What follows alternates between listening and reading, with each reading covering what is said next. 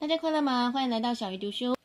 今天继续分享山野干人的子弹笔记术。上集聊到，想要让子弹笔记更轻松好读，你必须达到剧情效果。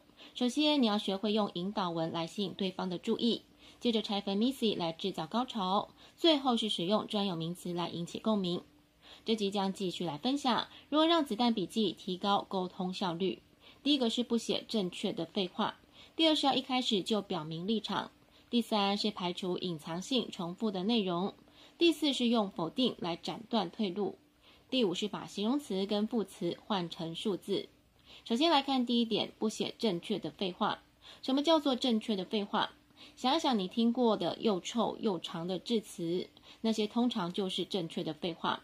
如果你的子弹笔记也常有正确的废话，这样不但会让对方觉得这是一份没有重点的内容，也会影响别人对你的观感。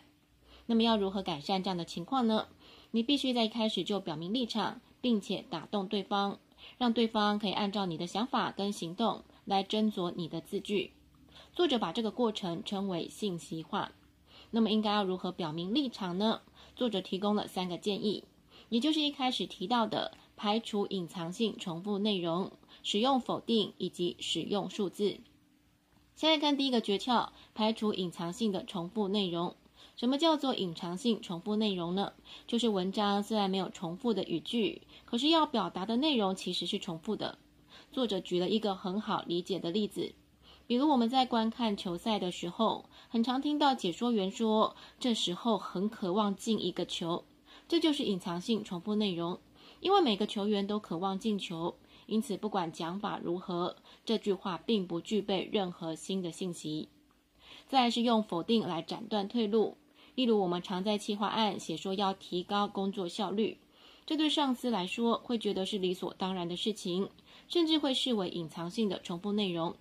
但如果你使用否定，把它改成不是延长工作时间，而是要提高工作效率，就能很清楚表达自己的立场，也能打动对方。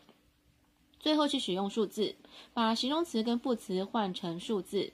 例如，自我介绍里。你可能会提到，在学生时代有许多跟外国人交流的经验。这个时候，如果把许多改成数字，比如说一千多个，这样就能让对方接收到更清楚的信息。这本书最后一个章节是“万物皆可子弹笔记”。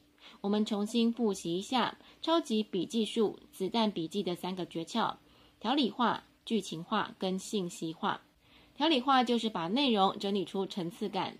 而剧情化则是要成功的制造诱饵，最后的信息化是要表明立场。学会这些技术之后，作者认为无论何时何地，你都可以使用子弹笔记。例如，你可以用子弹笔记来整理你的想法，比如你要参加一场会议，你可以用子弹笔记来写一篇发言稿；比如你要构想一份企划案，你可以用子弹笔记来书写企划案。另外，你也可以运用子弹笔记来展现自我。例如，要应征一份工作时，可以透过子弹笔记来写出一份让人印象深刻的履历表，或是运用子弹笔记来做一份 PPT。无论你想向对方传达的内容有多么复杂或是多元，只要掌握好子弹笔记的技巧，就能明确又有效率的展现。作者也提到，如果你有写文章的需求，同样可以利用子弹笔记。不过，子弹笔记并不适用于读后感或是随笔这一类的文章，而是比较适合说明文。一篇好的说明文，观点跟逻辑要十分清晰，信息量也不适合太多。如果还能善用子弹笔记的多项技巧，就能为自己的文章加分。最后，作者提到，子弹笔记可以提高英语水平，因为子弹笔记缩减了信息量，即使是英语不好的人，也能够用简短的英语来为对方讲解。他认为英语越不好的人，就更应该放弃用全面描述来表达，反而应该改为子弹笔记表达，可以更容易把自己的想法传达给对方。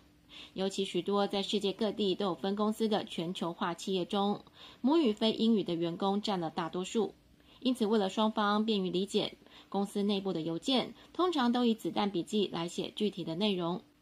这次透过这本书的内容，无论是对自己的工作，或是在写小鱼读书的脚本上，都有很好的帮助。也期盼大家都能有所收获。小鱼读书下一次要读哪一本好书，敬请期待。